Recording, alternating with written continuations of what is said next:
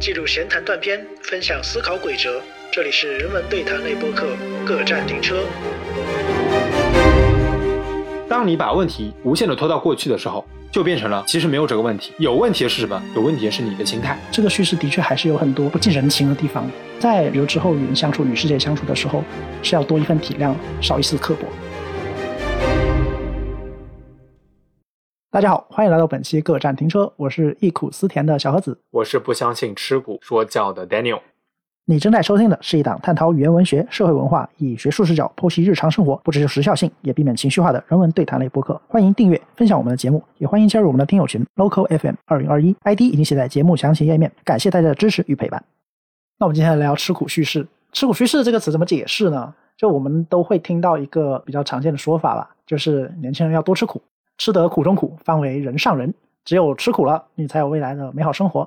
反过来，如果你不先苦后甜。对，就是你不能够沉迷于享受什么的。对的。然后这个说法主要被用来回应一些就是抱怨现状不满啊的这样一种声音的时候。你一抱怨了，那你就没有吃苦。对，然后根据这个说法的味道啊，它更多的是出自一种比如说过来人啊，或者是长辈啊，他用这个来回应你经验呢。我走过的桥比你走过的路还多，我吃过的盐比你吃过的米还多，所以在我的经验看来。吃苦是很重要的，对，因为我吃了苦，呃，然后我又成功了，然后你也吃苦，我吃苦都能成功，那你也要像我这样重复我的路径。这个想必大家都听过嘛，从小到大都听过，老师讲，然后家长可能也喜欢讲，特别是亲戚吧，对，喜欢讲，而且还非常冠冕堂皇的，就是当成一种必然的或者是掷地有声的来传授给大家，教育他的后辈。那我们今天会从一个比较有时效性的角度切入，展开谈一谈持股趋势这个比较普遍性的问题。对，以后也会还会说到的这个问题，就是著名主持人白岩松在综艺节目上引发的争议言论。他是回应一个观众的一个提问，对，回应一个观众提问，然后他现在已经变成一个梗了，那梗叫做“不会吧”，在 B 站上已经流传了他的鬼畜。可能讲“不会吧”，大家的印象更深一点。那给如果对这事件不是很了解的人，概述一下这个来龙去脉吧。那个观众呢，当时问了一个问题。他说：“现在很很多年轻人嘛，对国家的命运前途都感到非常乐观，充满希望。但是呢，又对个人的发展前途感到十分悲观。他就问说：‘呃，白老师对这样的问题有什么看法？’然后白老师年轻的时候有没有这样的心理矛盾？然后白岩松一开始回了一个经常见到的上一辈人，我们怎么吃苦的，多么不容易。然后你们是幸运的，基本上就是惯常的一个套路了，要回答这个问题。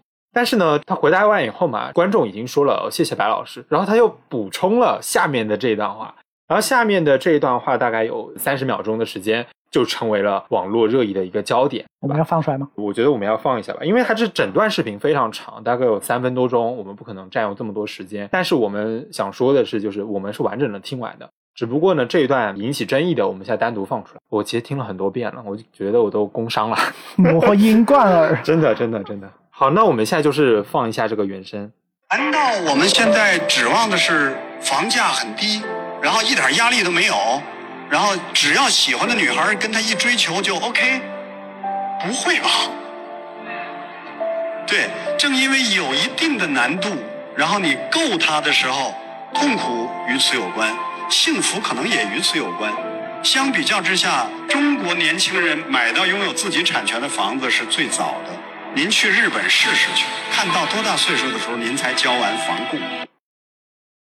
好，听完白岩松这段话，我们就可以展开我们的讨论了。我们的讨论大概分三个步骤。第一个步骤就是对话里面的原话的一些句子之间的那种逻辑关系做一个剖析。第二部分，那他该说到日本嘛？我们都是在日本的留学生，然后我们对日本的情况做一个回应，就是让大家对比一下日本究竟是不是白老师说的那样呢？那第三部分就是对他话话语里面有一个很核心的一个问题吧，就是刚才说到的吃苦，关于年轻人应该吃苦的这样一个吃苦叙事吧，进行一个展开。好，这是我们的一个脉络。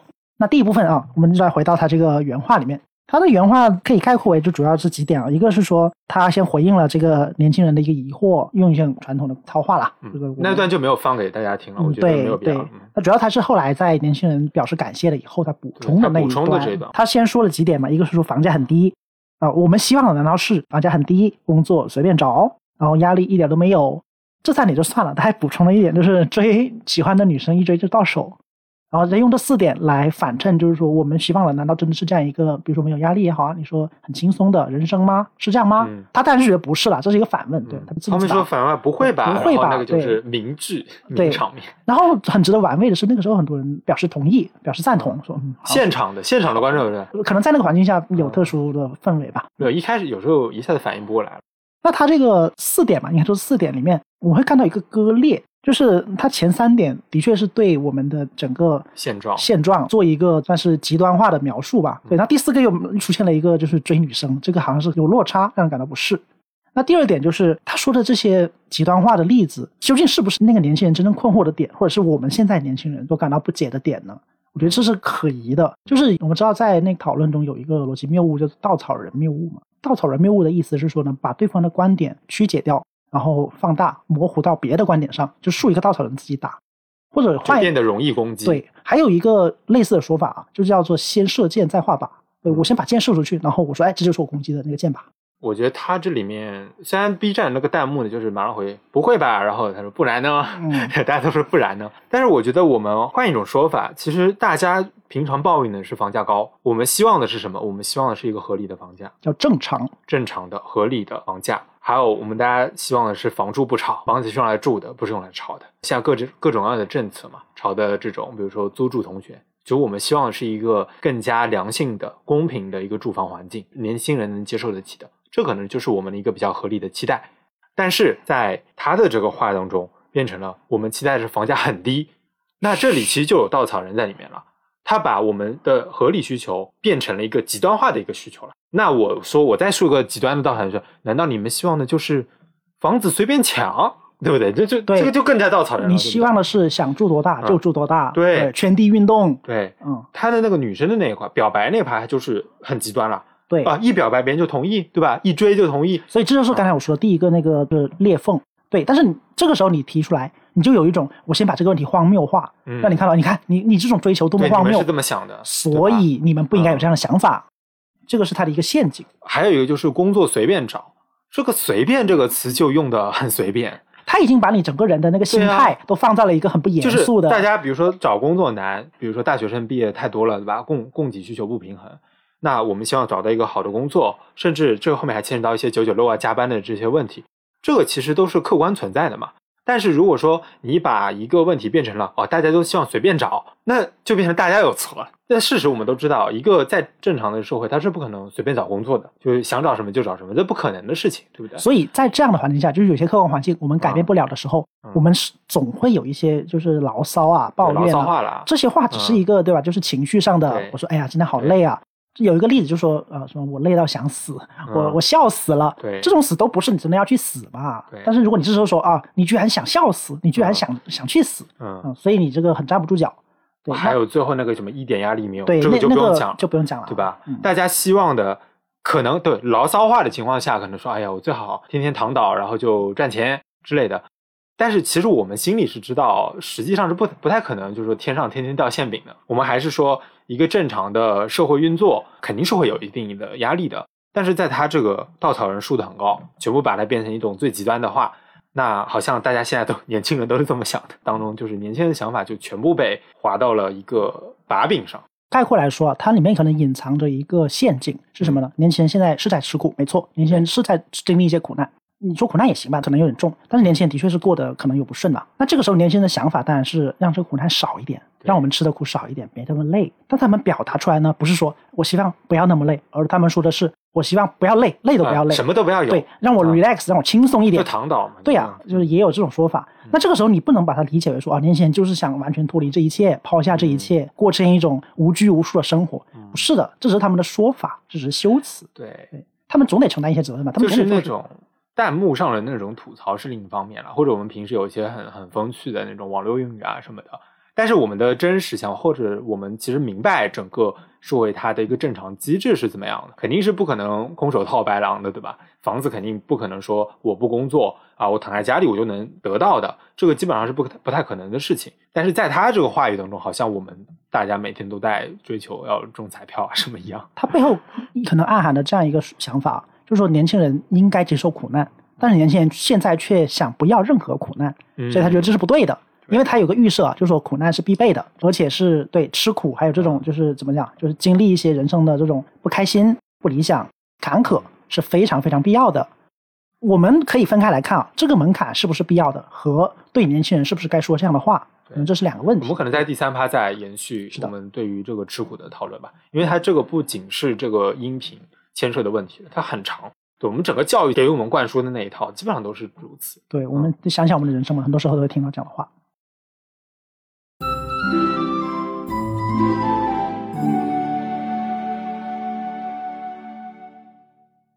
好，那我们再进入到这个第二趴当中，这也是我关注这个视频的一个怎么说基点。因为好像房子这个话题非常引起你的，后呃，主要是他说到日本这个事情了。那我其实很有亲身体会的嘛，呃我知道日日本的这个现状大概是怎么样子，所以他讲到这个时候，我就知道他可能我不知道他哪里有这个想法来的，我不太清楚啊。但他的原话大概的意思就是说，中国年轻人是最早买房的一批人。他说看看日本的什么什么我，看日本，你看有什么一辈子都买不起房，还是一辈子还房贷吧，大概这个意思。但是他这里面有一个问题是，他说日本人一辈子还房贷或者买不起，和说中国人最早买房，但是中国人最早买房不是也是黄房贷吗？对吧？一样的嘛，没有差别。我们知道很多年轻人他是不得不买房，这一点很关键。就在中国这样的环境下，在中国这样的环境下，不得不买房，为什么呢？其实大家的买房真的都是刚需吗？其实未必的。我们现在现行的情形是什么呢？我们的房住房它是跟教育、医疗全面的挂钩的甚至还有婚恋，啊，婚恋对吧？嗯，啊，还有比如说可能还跟你的这个生育啊什么各种各样的事情全面挂钩。就是如果说你没有房子，或者说租房的话，你可能就会面临各种各样的问题，对，进一步说，就算你有了房子，你的房子在什么位置，这又影响着你的很多很多，是不是学区房啊，是啊什么什么的，这个房子价值也是差很多的嘛。嗯，有没有对象，找不找到对对象，对对有关系。就是现在你看有些人买房，他就挑那个学区房买，买一些什么甚至老旧小区他都无所谓。那这种买房行为行为，它可能并不是居住的这个刚需了，它就变成一种教育投资行为了。那还有一种人买房，比如说婚恋的时候，对吧？呃，为了一些因应一些要求，那么他可能会选择买房。但是这个买房真的和他的整个经济实力是匹配的吗？那未必啊，对吧？他买了房以后，付了首付以后，有一个话叫做六六个钱包要供这个房子，对吧？背上了一座大山，对，背上一座大山，就变变成这样了。那但其实房贷也是照样还很久嘛，甚至有些一辈子可能都下辈子。哎，同样是还房贷，但日本其实也要还房贷，但是这个还还还的这个房贷这个感觉是不一样的。那感觉不一样啊。对我首先就说利息嘛，利息我不太清楚国内是现在是多少啊，但是我以前记得反正是百分之七、百分之八可能是要的。但是在日本这边，其实大家随便查一下就知道，日本利息很低，外国人可能也就百分之二、百分之一点几这样。中国的银行，日本也有中国的银行会放贷嘛，就是一点几，但是日本自己有一些可能是零点几的，这个可能根据银行对你的信任程度判断不一样嘛。啊相当于被没有利息那种感觉。就是对，甚至有些是呃无息可以拎包入住的。就是说整体上，如果说你在日本要还房贷的话，这个压力，这个利息压力首先就不是很大。那么其次，我们再说一下房子的总价的这个压力大不大？我们要有下现在国内我回去我都吓吓一跳，就是比如上海的那个小区新建小区，它一百多平米，它可以说是小户型。在国内，其实你要买到像日本这么小的面积，其实很难的。国内的话，基本上都是就是一整套那个房子嘛。但是在日本，你最小的面积，比如说我们留学生很多住，如果自己住的话，可能我们就住在一个二十平甚至十五平的房子里面。在日本很多这样的房子，特别是东京这种大城市里面，很多这种独居公寓，还有为呃两口子准备的这种呃三十平米的、四十平米都很多。嗯户型非常多，可选哦，项。户型非常多，可选项很多。那现在很流行一个词就是上车，你的上车的费用就少。你想，比如说你买一个二十平的房子，东京这边基本上他们不会以每平多少进行计算的。比如说上海可能讲每平十万、每平五万，但东京这边基本上就一一整套嘛。对，就是根据你买下这一套一套花的钱。但是如果你硬要去计算的话，那可能差不多就均价可能有个五万吧。当然这个也是比较笼统一个说法。但是你想想看，如果是五万的话，你就买个二十平的房子，总价也就一百万。而且这个完全能够满足我的生活需要。满足你说，嗯就是如果你是单身的话，这个二十平就够了。，对那么我如果不是单身，我就会买相应需要的那个房子。对，嗯那你你三十平你就你就自己算嘛，对吧？你就按五万去算，它的整个价格的区间是很很高的价格。那大户型的它有别的这个选项，但是可能在国内这种小户型的选项其实是比较少的。而且我发现啊，就是在日本很多人他们是可以不买房的。刚才说到关于租房这个问题，嗯在国内很多时候，如果你是租房的，是很影响你整个人的在社会上的生存和地位的。对，而在日本，很多人是完全可以选择租房对过他们一辈子的。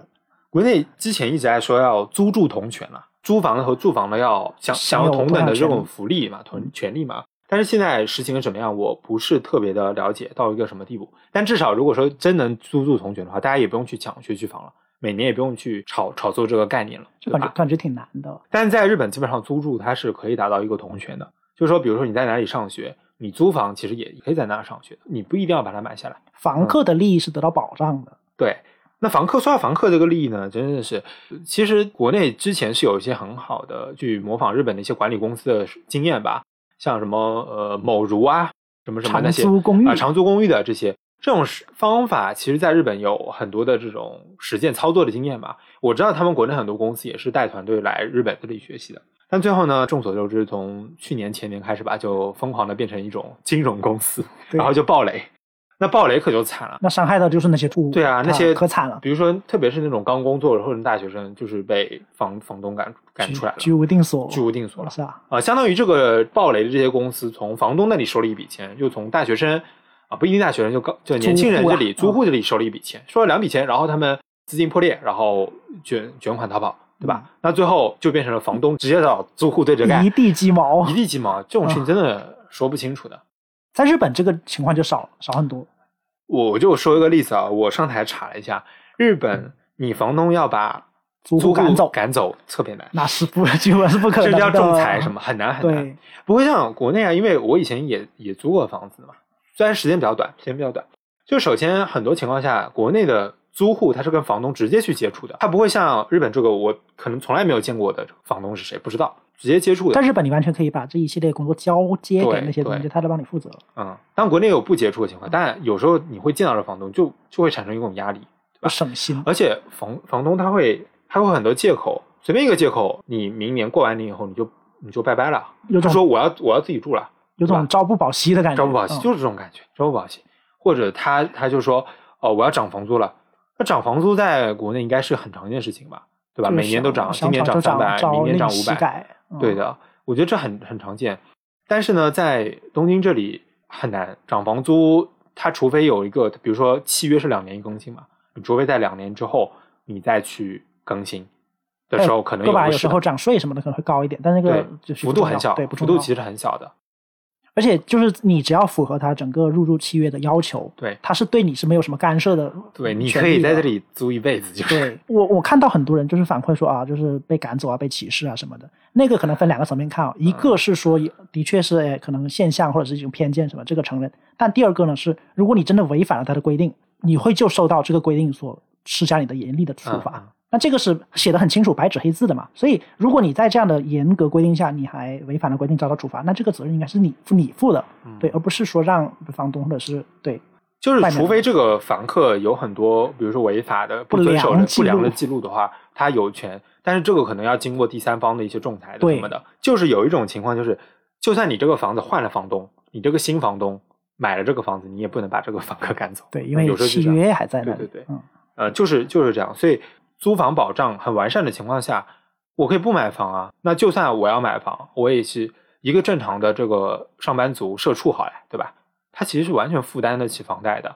而且东京是最贵的情况下呢，东京稍微偏一点的地方，那便宜的我都没说。对而且日本旧一点的房人他们的那个工作习惯，他们是可以说嗯在上下班花一、嗯一个半小时到对吧，一个小时这样。对嗯所以在这样的环境下去拿中国就是中国年轻人的这个居住住房环境和日本人做对比，对，怎么说都有点站着说话不腰疼了。其实我跟你说，我特别不喜欢去做这种比较的，我特别不喜嗯欢两国之间什么比较这儿比较那的，我觉得这样心态其实也不太好。但他既然比了，他他比的又有问题，那我就不得不指出来了。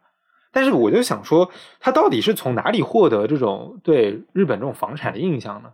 我想到一个，就是那种那个年龄层的啊，我们的长辈群里面经常就转发这种，就是类似于抖音那种短视频的时候，耸人听闻的标题，耸人听闻的标题，嗯就说你以为只有中国房价这么高吗？你看什么美国、英国、日本、欧洲哪里，他们房价其实很高，年轻人买不起，就经常有这种嘛。大概可能就是类似于这种他们会利用两个关键啊，一个叫做信息差，信息差。第二个叫做焦虑情节。焦虑情节，当这两个结合在一起，哦，原来说啊，我们年轻人焦虑，外国也焦虑，啊，外国人焦虑对，我们有问题啊，人家有问题，所以啊，那我们的问题就会得到缓解。但其实仔细来看，就是如果你真正深入这个领域看的时候，人家的确有人家的问题，但是人家也有人家的过得舒服的地方嘛。对，是啊你也得承认这个差距在哪里。是啊，因为你你也有过得舒服的地方，我也承认，对，你的舒服的地方别人未必有，但是别人舒服的地方你也未必有啊。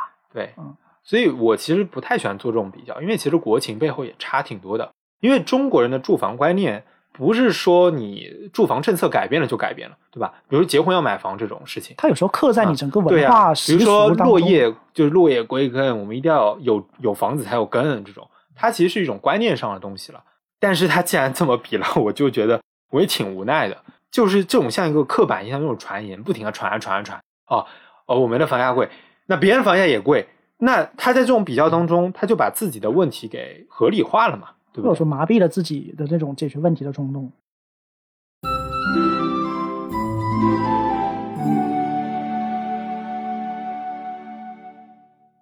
这就是我们引申到第三趴的一个问题，因为我觉得吃苦叙事它最大的一个问题就是它把问题合理化。它会麻痹人的那种改变现状的那种冲动，或者说它会让一些问题变得不可见。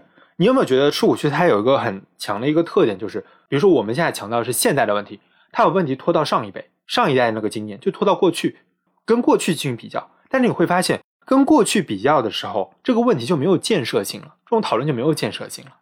当代人面对的是当代的问题，你用一个以前的问题去套到他们身上，说你看当时有这样的问题，如果遇到这样的问题，你们会怎么样怎么样？但是不是的，我们遇到问题不是你那个问题，你那个问题也不是我这个问题。那我想，我想必就是大家提出这种问题，肯定想说现在我们怎么应对，未来我们怎么解决，我们想的是这个。但是当你把问题无限的拖到过去的时候，就变成了其实没有这个问题，有问题的是什么？有问题的是你的心态。那这个问题就没有了，变成你的问题了。你的人格不健全，对吧？你的道德水准不够高，你的观念不啊进步，你的观念不进步，你不够吃苦，就变成你个人的问题了。所以这是很吊诡的事情。嗯，不好意思，用了一个文科黑话，吊诡。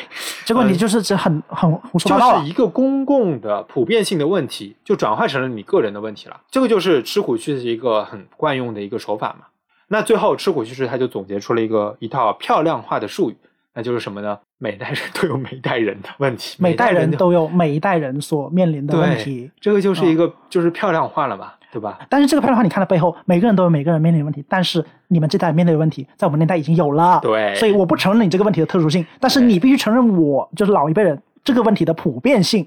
对，那这个就有一种怎么说呢，居高临下、颐指气使的感觉了。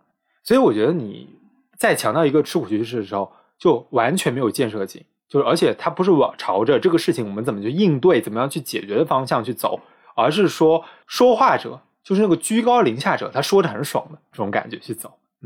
而且这个是一个恶性传统的循环，对就是如果一代人就说一代人啊，就我们习惯了这种话语模式，它非常方便。是啊，你说的时候完全就是直觉啊，我们我们往后看，我们依然可以这样万事不绝的这样往后再说。我们往前看，那我们的长辈会这么说，是不是因为他们的长辈也这么跟他们说呢？对对，所以这个循环如果不停止下来，我们只会一代一代的把这个问题给搁置到一边，然后把我们的责任推到抱怨这个问题的人身上。当然说抱怨这个词，可能有些人也会有意见了，就说指出或者是意识到这个问题对对的人身上。那我们接下来可以说一下我们具体的经历过哪些吃苦趣事。对之前因为大学的时候，我们之前呃说嘛，这个就是吃得苦中苦，方为人上人这种嗯教训是很早或者很普遍就出现在我们的嗯就人生各个阶段的。那我个人经历是这样的啊，读高中的时候，我那个高中校舍的环境比较新嘛，但是我到了大学呢，我的三观被击碎了啊，我感觉到非常大的落差。当我去到大学报道的第一天，我看到我的宿舍，一幕非常惊悚的画面震撼到了我。我看到的墙壁是黑色的，因为上面印的球印、脚印，还有扫把的印子，甚至还有一些可能是搬运家具的时候摩擦的一些痕迹。谁的脚能够踢到天花板呢？后来我发现了，哦，原来是把拖鞋往天上扔，打天上的蟑螂或者蚊子的时候留下来的脚印。你们也打过，呃，我没有这么干过来，我因为我觉得这个实在是有点不得体，没有独立卫生间，没有空调，公共卫生间里面是没有热水的。那我就问啊，热水在哪？然后管事的人就告诉我说，你只能去澡堂去打热水回来洗，或者在澡堂洗。那之后还有一些，比如说像网络问题啊，网络当然是没有，你得自己去开，去校外开各种，各样的问题对，。开一些校校校园网啊，还有断电的问题啊。因为我们都知道，虽然高中我们都经历过断电，但是我高中断电还相对晚一点啊，是吗？这么好，可能大家都知道，就高中会有断电这种管理模式嘛。但是当时我在大学的时候发现，断电时间特别特别早，所以以上这些问题我都跟就是学校反映嘛。但学校给我的那个答复，也就是像大家说的，你要吃苦。他们都答答复当然是很官方啦，就是说，哎，我们学校还在改进，而且他们有一个最最难以辩驳的理由啊，说因为这个校舍比较老，老到什么程度呢？它老到大概是五六六六十年代初，当时跟苏联关系可能对吧，还准备在不太好的时候，那个时候建立的，是一个六十年代的老楼。嗯，所以就是一个不会改造的借口。如果改造了，线路上是有危险的。但是当我后来发现，管理员宿舍和就是在这栋楼的对别的地方同一栋楼的同一栋楼嗯，它在不同地方有，比如说研究生宿舍有嗯别的院系的宿舍的时候，他们宿舍是可以用大功率电器的，是可以不断电的。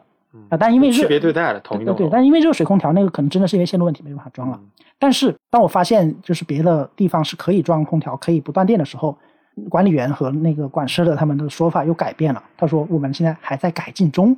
虽然从结果来看，就是后来到了大三的时候是改进了，那个是可以装热水了，对，也可以装空调了。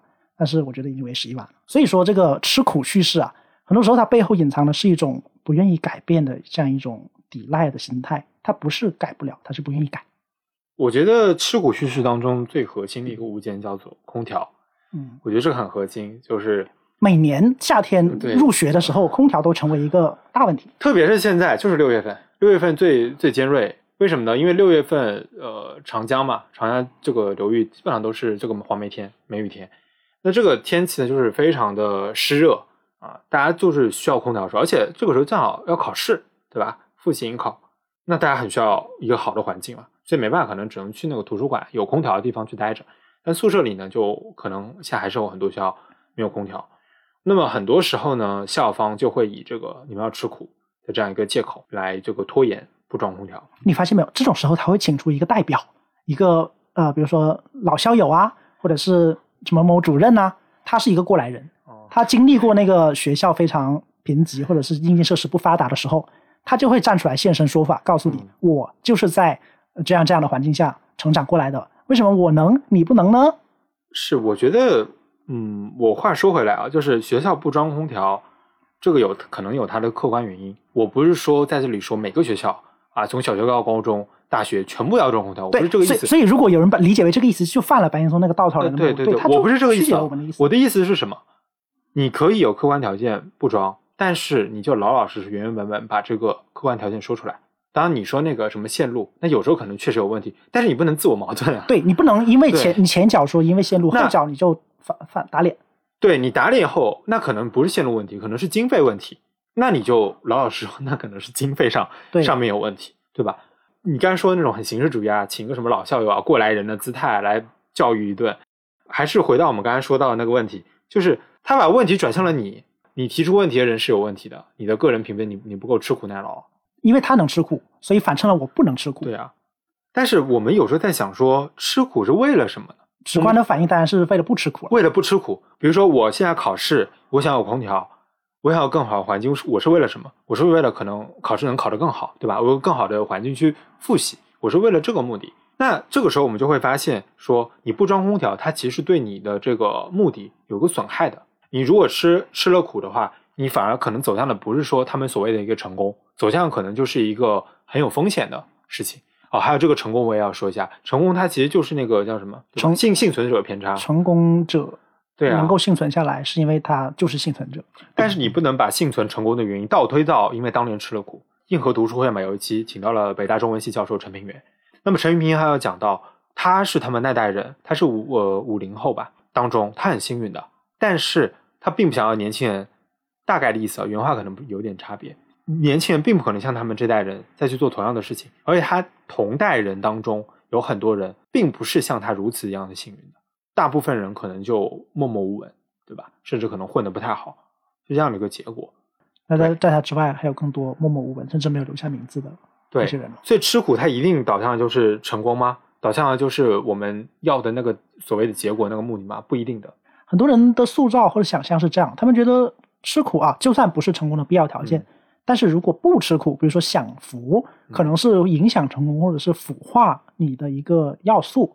但这个一个是像刚才说的，他有可能是把问题偏移了；第二是，如果我不能够做出更好的成绩，或者是如果我不能够利用这样更好的环境，那是不是说明我本身对我自己的环境也没有进行过反思呢？按很多人的说法，他们认为如果有了空调，大家就会在宿舍待着，就不去图书馆不学习，或者就会呃沉迷于比如说在宿舍看书啊、看小说啊这种。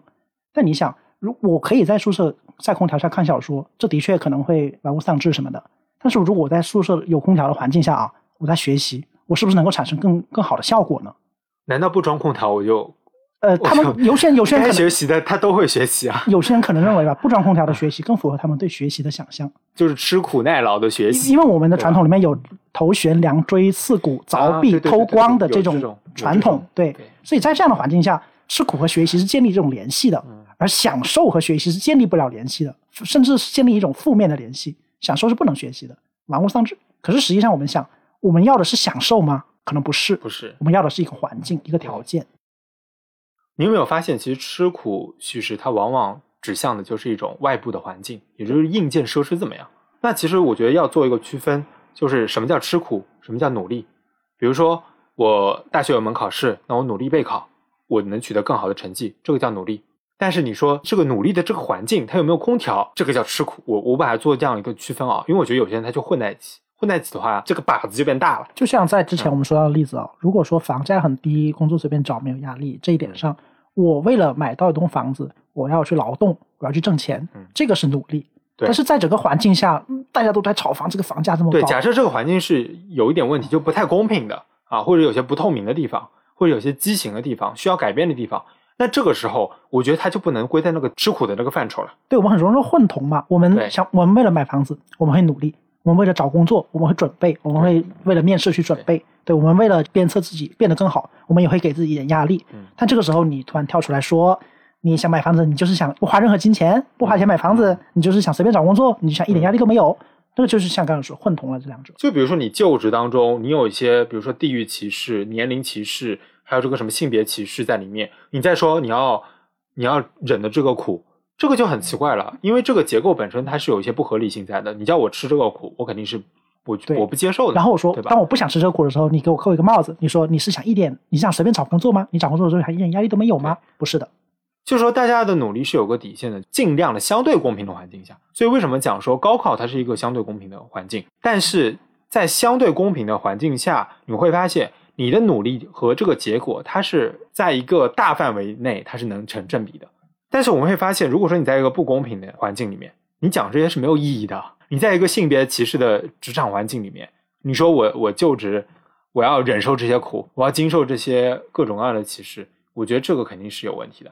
所以就像之前说到，在大学很多时候分配硬件设施的时候，嗯很多人是他们可能基于的这样一种观点，就是患不患寡而患不均。对啊，不均呢？以前大家什么都没有的时候，嗯我们就都这样这么过来呗，对，可能都苦。但现在我们已经看到了，有些地方是可以在硬件上变得更好的，留学生宿舍，他在态度上没有这么做对，对，呃，每年都每年都这个事情就像一个什么，就是火药桶，嗯定时炸弹，定时炸弹每年都有这种事情，真的，哪个学校的留学宿舍、留学生政策或者宿舍又怎么样？其实这个就是患不均嘛。所以我们现在有发现了，就是基本上吃苦，其实它会跟一个外部的环境啊硬件去勾连起来。没有对比就没有差距。然后呢，还有跟一种怎么说呢？如果说我们再说抽象一点，就是跟一种不太公平、不太均衡的一种结构性问题去进行勾连，就说你要忍受。其实我觉得这种吃苦是不能被大多数人接受的。有一个说法，我们可能经常听到，就是你不成功是因为你还不够努力。乍看之下有一定道理吧，但你仔细想想，你不成功真的是因为你不够努力吗？你嗯就算在这个环境下你再怎么努力，如果你也不能成功的时候，那谁该为此负责呢？还是你吗？那可能未必了。当然，这个归因问题是比较复杂的嘛。嗯，我们还是希望有一个，比如说更好的一种住房环境啊，什么什么。我不希望这种合理的需求会被解读成另外一种很极端的，对，一怎么怎么样就怎么怎么样啊，这种太武断了。从而否定你需求的合理对性。对嗯，从而把你的整个人你所提出的一些问题全部给否定掉。我觉得这个就是没有被认真的对待。而且退一步说啊，如果你没有能力或者是条件解决一些问题的话，至少你在态度上要表示理解，我觉得这个比较重要。就是你如果不能共情，不能完全提出一些方案或者是什么的话，其实你就表示理解就可以了，我对就表达这种程度就可以了。就是用一个说法叫做“哎，你也不容易”，因为你想凡是跟你就是宣扬吃苦耐劳嗯这套叙事的人，他们曾经的想法或者是梦想，难道不是过得更好吗？对，既然你想过得更好，那你为什么不能够体谅别人也想过得更好的这种愿景呢？好的，那我们今天对吃苦叙事这样的一个现象，呃，做了一番剖析。我们从白岩松在一次那个节目上的一个引起争议的言论说起，然后从他的言论本身说到他言论涉及到比如日本这方面的一个内容，最后我们对吃苦叙事这个话语做了一番剖析。我们发现，就是这个叙事的确还是有很多不近人情的地方的。在比如之后与人相处、与世界相处的时候，是要多一份体谅，少一丝刻薄。对我很怕我再过几十年也这样。哎，你发现没有？这里面很多时候我们在谈论到我们如何对待年轻人、对待别人的苦难的时候，我们的态度叫做油腻。这时候嗯油腻的态度可能就是不太理解、不太共情，而与之相反，如果我能够体谅他们，那我可能就没有这么油腻，就油腻有时候就是说漂亮话，或者是说一些站着说话不腰疼，就是明明你也经历过，你明明可以理解我的苦难，你却放弃理解，你却拒绝理解就，是共情很重要了。在你的话语当中，有没有体现出一种共情出来？态度。对，这种态度其实很重要的。好的，那为了避免油腻啊，也为了做一个更好的人，我们时刻要对我们的语言保持审视。好，那我们今天节目就聊到这里。大家如果对吃苦这件事情有什么想法的话，欢迎在评论区当中与我们分享。那我们本期节目就到这里，那我们下次再见。